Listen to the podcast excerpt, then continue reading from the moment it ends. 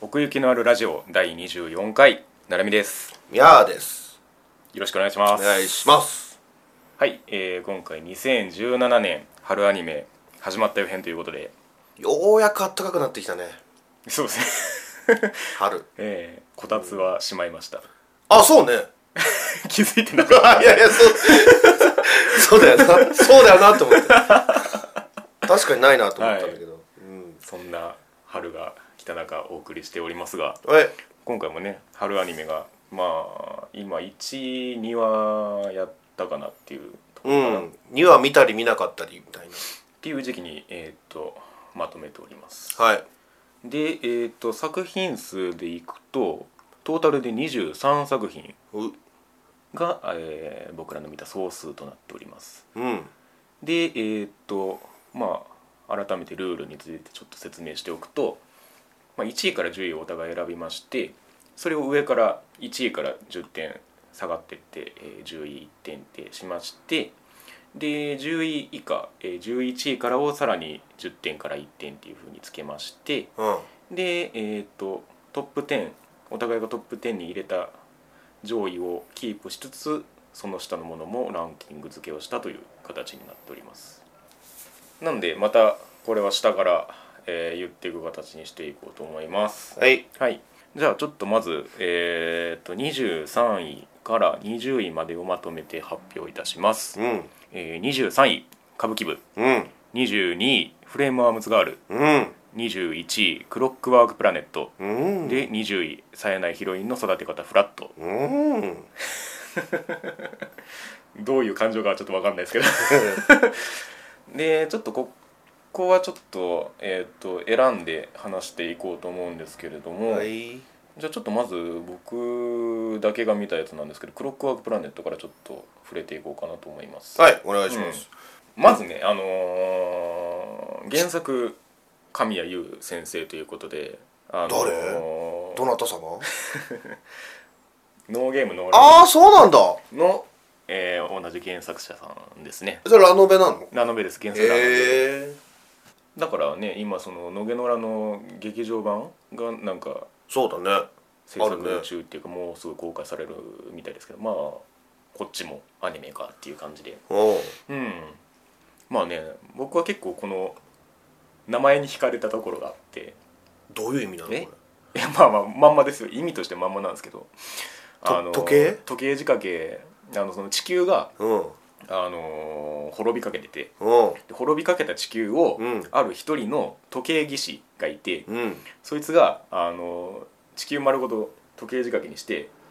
直しちゃったみたいな世界へが舞え台、地球丸ごと時計仕掛けうん、だから惑星が歯車で動いてるんですよああそう機械みたいになってるってことそうそうそうそうそうへえすげえなそう まあそのね時計仕掛けっていう言葉にはねロマンがありますけども時計仕掛けの摩天楼とかな、うんそうそう、めちゃめちゃ古いけど、んコナン第一作目だけど、うん、それも多分パロディ的なあれだと思いますけどねまあまああーそれはまあ置いといてうんまあ内容云々を言う前にああのね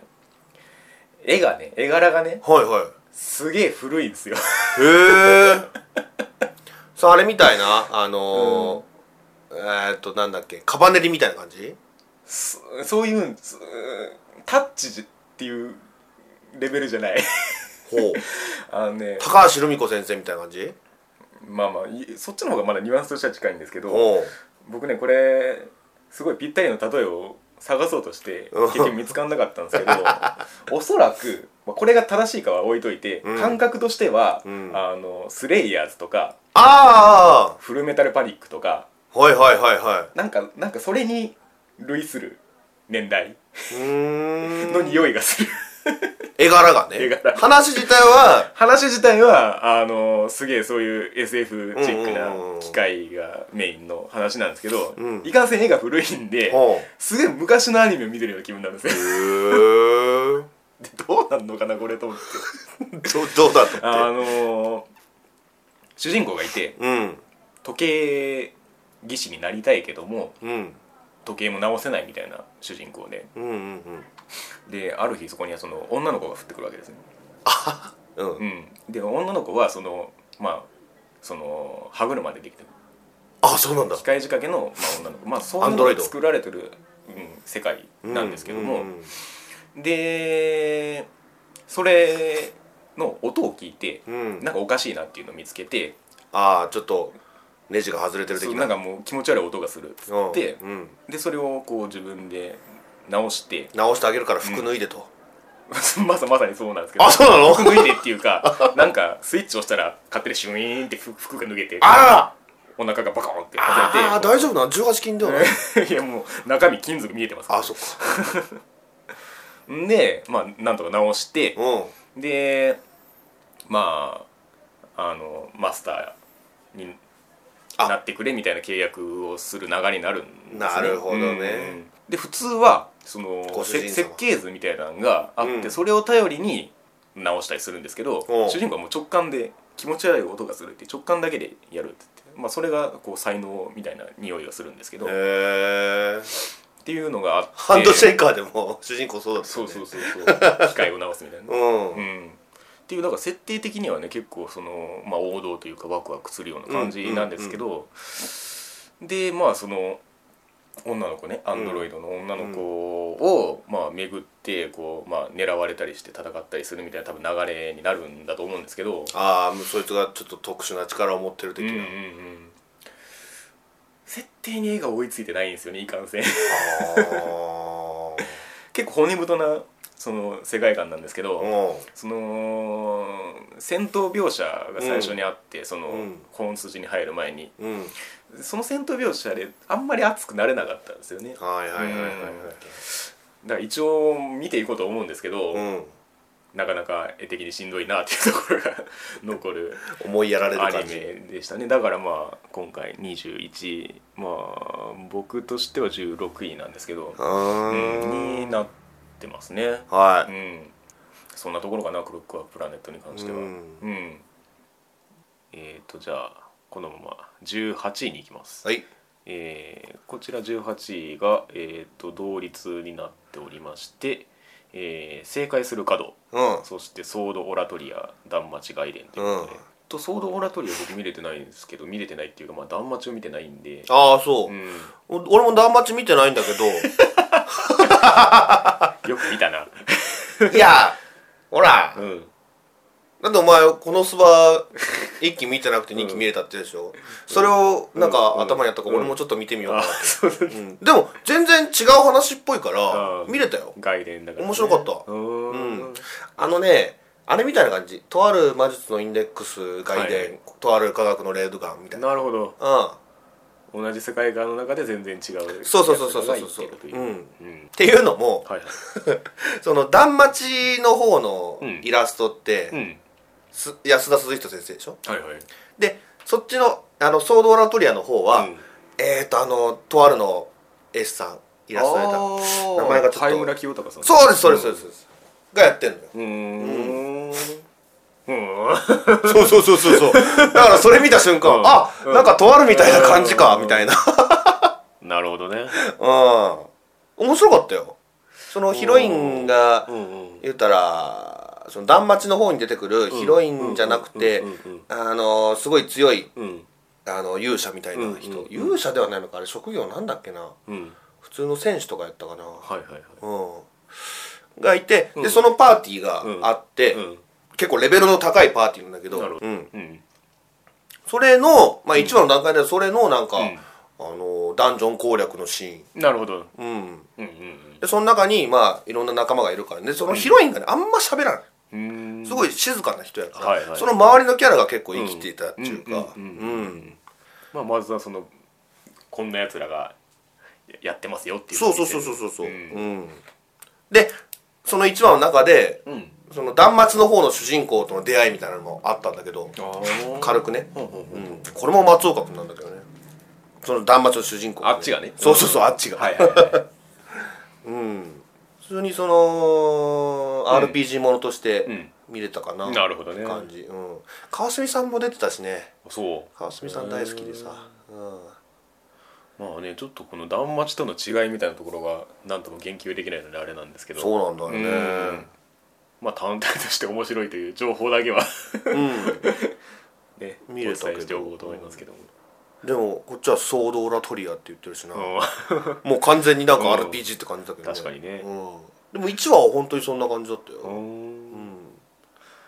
ソードアートオンラインみたいですけ どなんか字面が字面 がねそれが狙ってんのかどうか知らないけど、うん、まあまあじゃあこれはねこれ単体での話でどうなるかっていうのをまあまあ見つつという話になりますがそうね、うん、とじゃあ正解する角ですけども、はいうん うん、1話じゃねこれは何とも言い難いんですけどね、うん、でもワクワクしたけどね、そうそうそうそう割と、 うん何かを秘めてる感じはすげえするんだよ、 うん、CG なんだよなこうれ、ん、だいぶ慣れたわ俺 CG アニメまあねうんまあまあこれだけいやしかもその技術的にも結構上がってる気はしますからねそうだよね、うんそのちゃんとハイブリッドできてるよねちょうどいいところ、うんまあなんでしょうねその未知との遭遇というか、そうだね、うんまあえっ、そと、うん一辺が2キロあんだ って超でけえよ2キロっつったら そらそらそうですけ どおうん声優さんがでもなんか豪華だった印象がそうですねあるけど、うんクギュウとかようやくマスコットでない釘が出てきましたけマットサイエンティスどトうんなかなか面白い位置にいましたねうん、なんかああいう政府関係者がわらわら出てきて、うんこの異常事態どうすんだっていうのはやはり「シン・ゴジラ」を思い起こさせるところがありますけれどなるほど、ううんんまあというのもこの原作というかシナリオを書いてる人が、まあうん野崎窓っていう人で、はまあ、僕もその著作をちゃんと読んだのが一冊しかなくていもしかもそれが割と微妙な 微妙なっていうとあれなんですけうど、へえまあ、それは置いといてうん結構その結構ねその仕掛けがすごい人っていうかうんあのある「2」っていうタイトルの小説を出したんですけどえそれはその数字の 2? へ数字の2っていうえ小説を出しててうでんそれを完全に楽しむためにはうんそれまでに出してきたその野崎窓さんのうん著作を全部読んでると意味がわかるみた いな話になってたらしくて。あー俺芋の黒猫の書いた小説みたいな感そうなの それは知らないけど、 じ違ううん、っ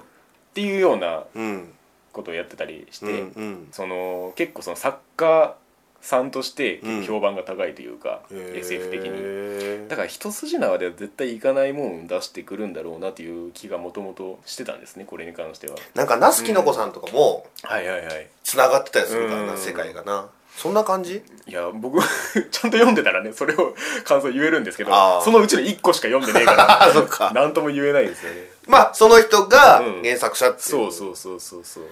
タイトルもね、うんまずアニメかどうかも怪しかった けど正解する角うん角がひらがカタカナになってるけど、うんあの立方体がもうはいはい全て正解するわけ角が角がねえあのな中から出てきたやつもなんかすげえ読みづらそうな名前して読たみねづらかったヤハクエヤハクエなんちゃらだよなんちゃらういやいやいやいや覚えられっかっつってんなあだからねちょっともうこのさっきね先ほどおっしゃいましたけどこのアニメの枠に割と収まってないというかううんんなかなかドラマでできないからアニメにしたみたいな感じ、うんだからねその それこそその釘ぐらいにしかそのコメディ要素がないっていうかまあ今んとこね 今んとこね、うんいやでも今んとここの先もね増えないでしょわかんないよお前ヤハクエさんがものすごい愉快な人だったらどうするいやそれはそれで面白いですけど なんかあのまあ2は見てないんであれですけど俺も見てないあの飲み込まれた側のあの飛行機に乗ってたあの主人公最う後、んうんうんしん新藤君とかやったっけ、はいはいはいはいそうそうそうそそうやっうたっがなんかその交渉人的なけうんうんうん立ち位置にいたんで、なんかそこが面白そうだなとは思うんですけどそうだねうんまあねこれはだから現状ね18人いますけど多分秘めてるものがすごいあるのでこれは終わった時に結構ね場合によっちゃ上がるかもよっていう気はしてますね。楽しみだうんね、さてでは、えー17位は「ろくでなし魔術講師」と、うんえーアカシックレコード」いおいはいろくでなしブルースえれえ簡単になったなごめんなさいごめ かんなさ漢字がなくなったけどいもうどうしても出てくるんです ろくでなしいっつったら、うんうん原作結構好きだし そっちは知らんけどまあまあそっちはいいよ前田大尊のことはいいんだよ出すなって名前を出すなはいはいいやーどうでしょうねこの漢字タイトルにカタカナの読みがかぶさってくるパターンもだいぶもうなくなってきたんじゃないですか そうねこれでアカシックレコードだからね近畿協定、うんまあとはいえねまあお前はそうだなちょっとあまりにもろくでなしすぎたもんな先生がよくわかったね そうそうそうそうそうそう 僕はもうそれに尽きるん ですけどいやだって1話のあの展開見てたら最後でなんか見せると思うじゃない思ですうかけどな 見せなかっ見えんのかたわかるわかるい うんちょっとあれは行き過ぎたねうんですよねうんろくでなしじゃないよもうクズだよ クズの魔術講師うとん近畿拠点でいいと思うはいはいはいぐらいほんまにろくでなしすぎたな先生うんうん一個ねなんか見せてくれるとまだその次も見ようかなみたいなこう期待が持てるんですけど、うんああなってくるとねまあまあ絵というかそのキャラクターの可愛さみたいなのは割とレベル高いような気はするんうですけど、ん俺は結構そこが好きだったりするかなうんただなんであんなエロい格好になってんのかっていうのはあるけどあ制服がうんそんそんなエロかったっけいやだってなんでなんでデフォルトで腹出してんだよっていう あそうだったっけもうなんかバグってるわ常識が常識が これぐらいあるっしょそうそうそう。もう、ほんまに。アニメばっかり見てるから。まあ、それはいいとしてなんかねこのまあこれはコンクールの話になりますけど、うんその魔術系がな。そうそうラノベファンタジーなんちゃらみたいなのがちょっとね,、うん多いねいろいろかぶさってくるんでそういった時にこの主人公の魅力が示されないとどうしても下に行っちゃいます ねうん俺あの、金髪の子好き。あああの優しい子そう、優しい子。絆をしてたあ優し いから。うんあ まあねなんか軽くセクハラしたけどさあんまり怒ってないし、うんう んうんそれはそれは優しさとはまた違いますえ違うかんまあ でも本当に今一話の段階でその先生のんなんかねうん何にもないよね何にもないね説明もしてなかったしねうんでもなんかあるんだよなきっとな本当に何にもないいやのか絶な対あるはずですし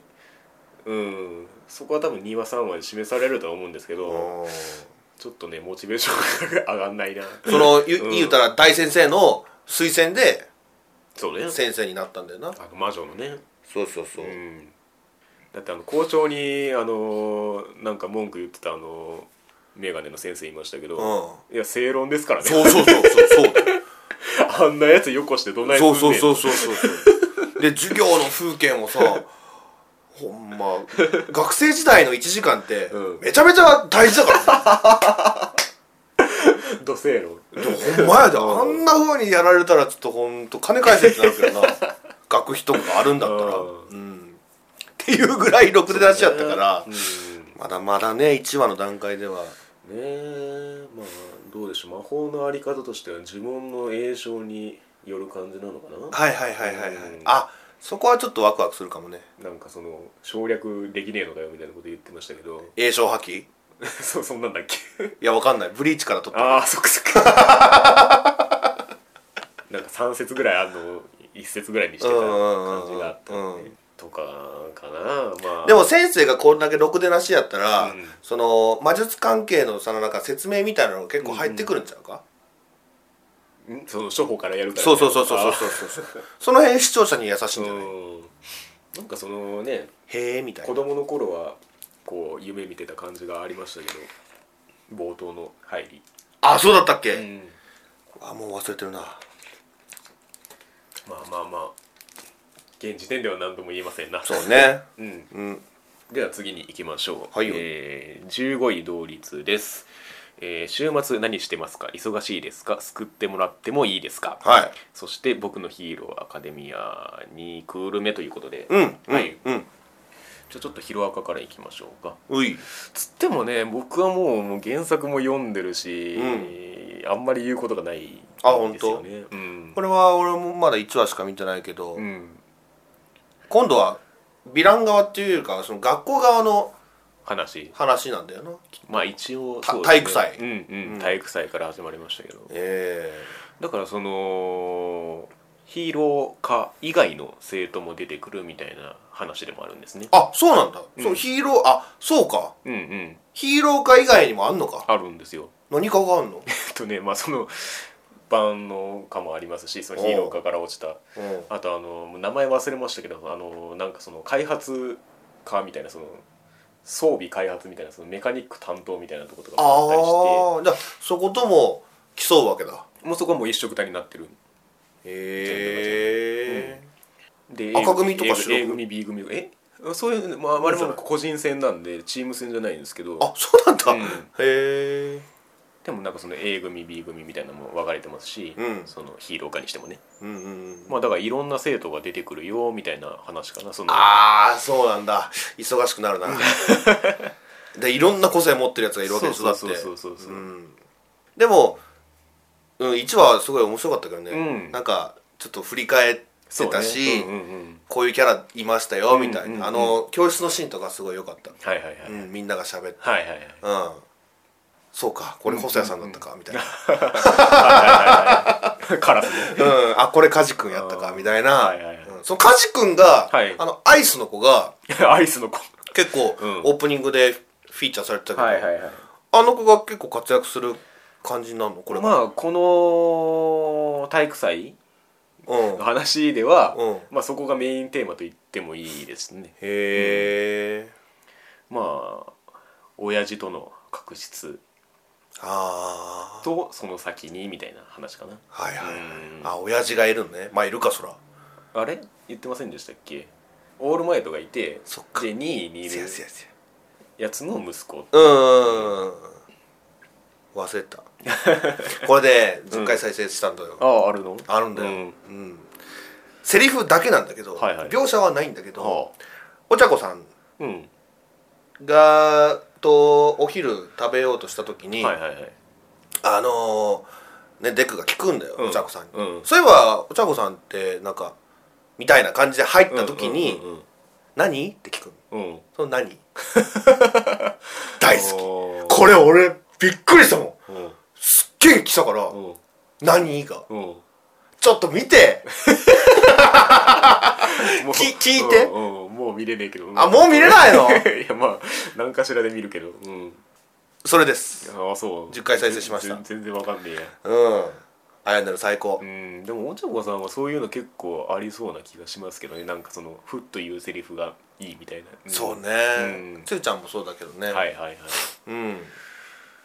そうねだからなんでしょう話の展開を知ってるがゆえに、うんこの2クール目まあ今回「進撃の巨人」なんかもありますけど、うんその辺はねあんまりその話単体としての心の動きはあんまりなくてそうだよね知ってるから うん、うねん、まあまあっていう感じですねなんか俺の予想だうとんちょっとオールマイトがはいはいねえうんもう今後あんまり活躍しないんじゃないかっていう感じそうですねうんそのそそれその分そううんデカがねそうそうそうそういくはずだからはいはいそれ楽しみですでは通称スカスカですけどもあ そそういう情報ってどっから得るのお前いやいやいや どっかしらに転がってるでしょあ本 当、ネットの海の略略称とかさ、うんなんかねタイトルから想像してた話と違ったなっていう感じはするんですけどほんまやね、うんファンタジーだったねいやファン ファンタジーはファンタジーだと思うんだけどもっと軽いノリだと思ってたんだねああ重たかったね割と、うん 最終兵器彼女みたいな感じだったなうそうそうん僕はもっとなんかこれゾンみたいなノリになるのかと思って これはゾンビですか そそこまでいくいやだって 救ってもらってもいいですかみたいなその 聞き方が軽いからさああまあそうかスカスカね、まあまあこれラノベなんだっけラノベですねああちょっと主人公がどんなやつなのかちょっとわよくわかんないね、結構その1話の使い方がなんかすげえ初っ端からこれかいみたいな感じのやり方をしてましたけど、うんで C パートでな、ん500年前とか出てさそうそうそうそうで主人主人公がいたんだよな、あれあれ主人公だあよれな違いますねえお前500年も生きてんのお前みたいなお父さんって言われてましたけどうんまあ人類が滅びたのかな滅びてない、うん、滅びてなんかそのあ印付きって言ってましたかねあの獣あうん獣の見た目をした人た ちはいはいが主流になってるみたいなうんうんうんうんうんヒューマとガジュマみたいな感じどっちもわかんねえなんだそれテイルズの話なんだあけどテイルズ・オブ・ザ・リバースっていう、これはね、うん人種差別の話でそあーのなヒるほどューマっていうその人間のような人とはいはいガジュマっていうその獣みたいな人の話だから、なるほどうん、それを思い浮かべたけどな俺るはほどねそうなんですよねだからその1話の危機うんがまあピークじゃないですか、うんだからなんか前半その設定が明かされないままなんかあの街をうろちょろするみたいな映像が挟まるんで、はいはいはいはいはいちょっと見た感じとしてはは半話ぐらいの 印象しかたまってないんですよねなるほどね もうちょっとねなんか設定がもうちょっと明かされていかないとどうなんとも言えないんですけどうんんそうだよね主人そう公そうそうそがどんなやつなのかもうねえあんまりよくわかんないし、まあまあその、まあイケメンではあったけどないいやつ感は出てましたね、うん手を差し伸べてなんかその子供の相手は慣れてるみたいなこと言ってましたけどあーそれは親だからなのかな どうなのかな500年前の、うん、うん、あれは好きですよなんかあの、うんこうこういうやつ 伝わんねえ伝わかんなんだよそれこういうやつ最後にやってたじゃないですかあの最初のほう質問の答えは後の疑問みたいああ お前好きそうお前俺全然理解できなかったもん国語国語みたいないやいやいや指の動きで分かれやないやーちょっとね伝わんねえんだわ俺もうちょっとわかりやすくしてほしいいやあの指の動き凝ってたじゃないですか まあ確かにね寄ってたじゃないですか映画的に ちょっと見直すわ10回再生してもいいんじゃないですかね理解できるまで、うんえこれがこっちでってそうそうそうもうほんと俺そういうのダメなんだって頭こんがらがっちゃうからまあ僕の一番の見どころはそこぐらいだったかなあー声優さん誰だったっけ、えっとねあのー主題歌も歌ってるは田所あずさだ あ、うんあずさあ田所ロックあずさから何も繋がらなか ったけど 田所ロックさんね田所さんはいはい田所はいはいさんがヒロインだねなるほど、うん、うん、だからこれもねなんかそのなんていうの話的にうん跳ねそうなのはこの後なんですよね、そうだね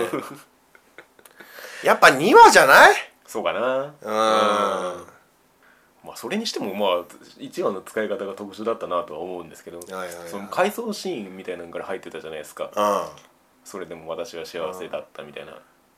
でもこれは絶対お涙頂戴展開だよなまあねんうん泣きたい泣きたい、うんはいそのとこかな、はういん、では、えー、と次同率13位うんグランブルーファンタジー・ジ・アニメーションと桜田リセットうんじゃあ桜田リセットからいきましょうかおようまあこの巻き戻しがすごい流行ってるからん そうねだいぶ原作は昔のはずですけどねもう完結してるんだもんな、あれうん、で実写の映画と同時にやってるうんスニーカー文庫だっけ確か多分そううん、なんかね俺見たんだよほ春日やってた頃かな、いはい間の CM で、うんそのスニーカー文庫の CM で桜田リセットを発売中みたいなうへえうん、だからめちゃめちゃ古いやつなんだなって当時はあ当時今は思ったけどそれ思い出してねうんまあ2009年から2012年全7巻っていうことであ2009年かじゃあ、うん春日じゃない なまあでもどっかまのあ CM で、なんかでねうん、はいスニーカー文庫はいはいはいまあまあ1話どうでしたかミステリーだね割とそうっすねうんなんか暗い感じだったね雰囲気うが、んあんまりアニメーションもなかったし確かにセリフのやり取りばっかりで、うん、しかもそのセリフが結構なんかこ駆けう引きそうそうそう観念的というか哲学的というかなんかうんふんわりしたやり取りをしてましたねそうそうそうそうがいいのかなうんうん俺はあんまり そその辺が ねなんかうん刺さんなさそうだなって思うんですけど僕はねあのー、10位に入れてました桜田リセット、はいうん、まあ確かにそんなにめちゃくちゃいいっていうわけじゃないんですけど、うんなんか雰囲気あるなっていう感じで見てましたねうんうんまあまあその能力がここにあって、うんまあ、それの組み合わせによって抜け道ができるみたい な話になりそうですけどもうシャーロットみたいやななんかあ そうなのいかんせん見てないからうん、うんいろんな能力があるからね、まあまあその巻き戻しうんとその記憶の保持うんもう最強だよなあんな最ん高なですねまあ確かにその、うん言ってたけど、うんうん男の氷河しか、はいはいでもその男とうんヒロインが仲良くなれば、うんいいじゃないねもうね信頼関係を勝ち取るみたいな宣言をしてましたからうんだからそれがねどの辺に目的が設定されるのかっていう感じですけどまあなんか一話の段階では、うんあの子供がね子供編みたいになってた、はいはいはい子供編スタートみたいな感じになってたけど、うんうんうんだからある事件に遭遇してはいはい一空話なんじゃない、うんいろんな事件に遭遇してって落としどころがでも分かんないよねうんなんか1話がすげえ不穏な終わり方をしましたけどうんうんあの橋から落ちていくみたいなうんうんうんうんもうちょっとなうんアドバイザーだったのに、うんあれがだって、うんまあでも時系列が分かんないじゃんそうなんですよねうん、最終的にああなるのか、うんどっかのタイミングであんなんのがもうもうすでになってて、うんうん今いるアドバイザーはもう別のやつだろうああ かそういえばこの中に一人なんか人間じゃねえやつがいるかどうかみたいな話をしてましたねなあうんそんなのもあるしまあだからそういうミステリーだよね そうね、うんだからこの仕組み自体には、あのうかんん結構興味が持てるんですけどう、うんんまあまあまあさておきですよ、うん、まあ花ちゃんは良かったけどねそうねいややっぱああいうミステリアスなキャラも合ってるなさすがですかがりちゃんっぽかったけどね、あそっか、うん、あ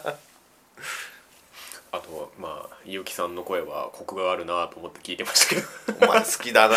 ゆうきさんも俺も好きだけどさ 男の子誰だっけ男の子は覚えてないまあ男の子だからねなはいはいそしてグランブルーファンタジーですけどもうんうん見た見てないああ これもね、うんさっきどこで話したっけな、うん前フロックワークかなうん俺もね空から降ってくるのよ女の子がああ、んまあまあ「親方!」みたいなあのねあのゲームは触りだけやったことあるんですよこれあそうなんだ、うへんアプリの方えだから大体どんな話なのか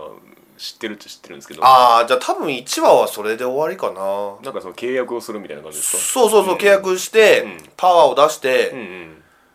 いざ、うん勝負で終わったあそうなんですね勝負うはん始まんないんだ始まんなかったね 1話ではうんうん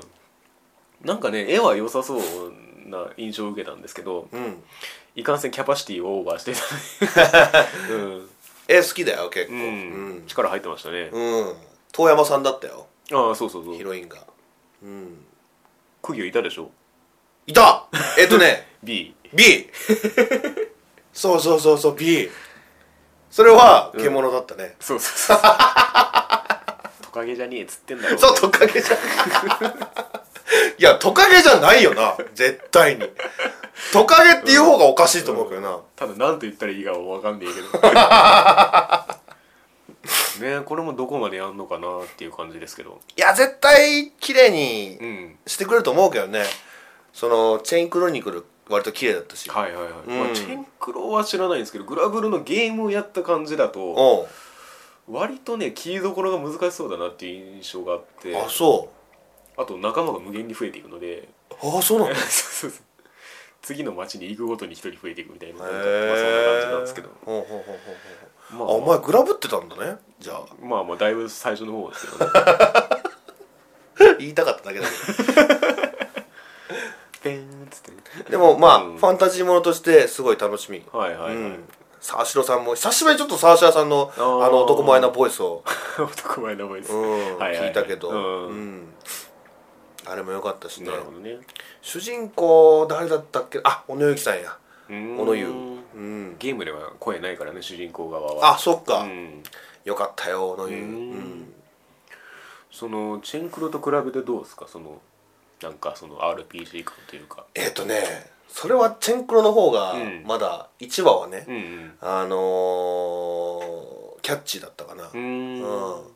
グラブルはまあチェンクロはね、うんその盛り上がりを最初に見せてああそれに至るまでみたいなそうそうそうそう、いたいやいあたーいたそれまあなんだろう2周目スタートみたいな感じだったかあーらなるほどねちょっと違うっちゃ違うんだけどでもグラブルは1からだしそうねうんそうね、うんその違いはあるけどなるほどうんでも見れる見れる、うんうんうん全然その仲間にじゃあ期待しようかなそうですねどんどん多分キャラはどんどん増えていくんじゃないかなじゃあえーっと次も同率が続きますね、うんえーっと11位同率えーっとつぐももとうん ID0、はいこれ多分どっちも片方しか見てないですねあそっか、うんつぐもも僕見れてないんですけど俺 IDO みこれも IDO からいこうかえゼロゼロじゃねえのこれあそうかゼロなの ID ゼ ロか多分いや忘れちゃったけどういやこれね ID0 ね見てない人に説明するのすげえ難しいんですよ CG だよな確かそう CG アねニメだったよね、うんロボット系ロボット系あキャラクターデザインがね村田蓮司先生っていう多分ーうん見たことあると思いますけどええああえっ、ー、とあのう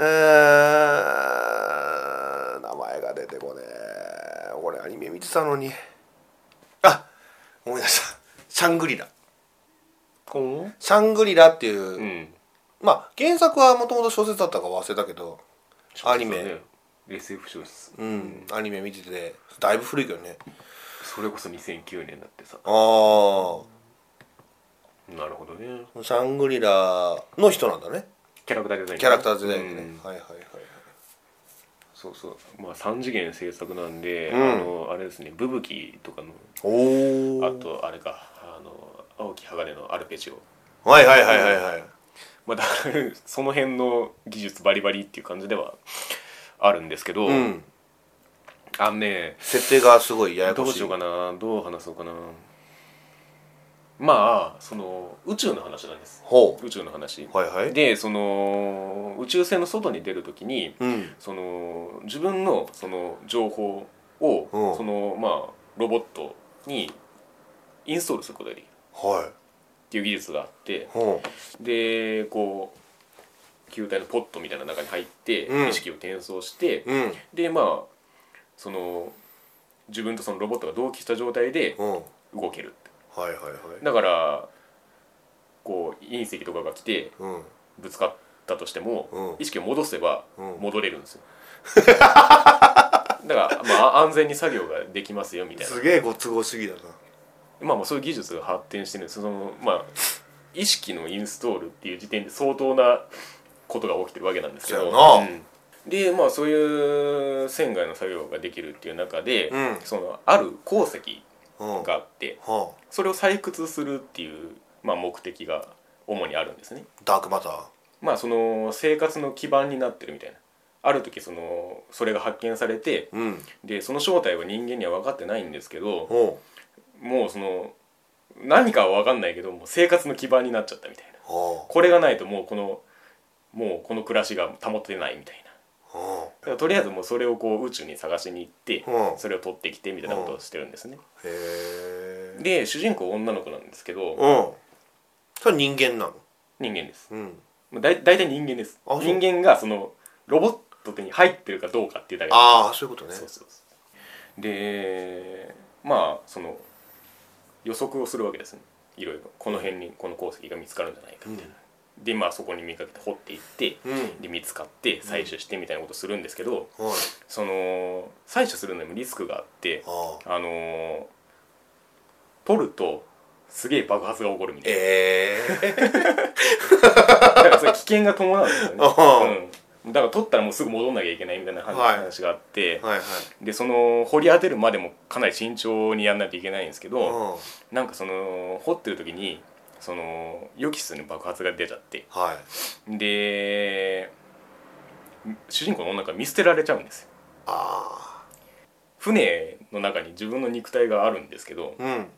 船ごと行っちゃったから、うん主人公の女女の子もこのロボットに入ったまんま置いてかれちゃったっあていうところに、あうんあのー別の集団がやってきて、うんでその集団っていうのが海賊そのそうまさに今回のテーマがそれだと思うんですけど、おう海賊行為というかねおうそのまあ言うたら土方みたいなうんそのその採取するのをうんなりわいにしてるようなはいはいはいはいに、まあ、拾われる形になるんですね。うん肉体はでも別のところにあるんだよなそうそうそうもう船船でどっか行っちゃってるはいはいはいはいでとりあえず拾われてうんで助けてもらうんですねう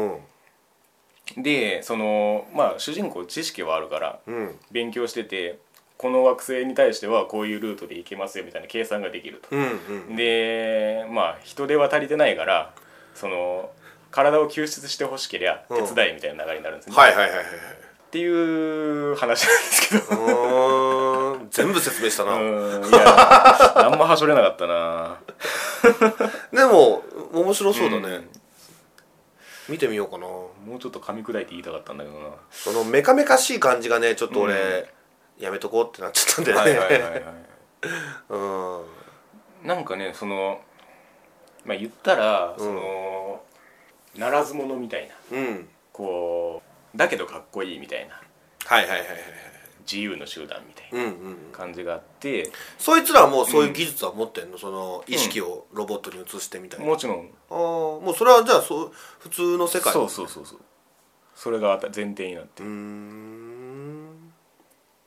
だから生身の人間の方全員出てきたわけじゃないんじゃないかなまだまだもうロボットの見た目しか出てきてねえとかあそうなんいるだと思う。っ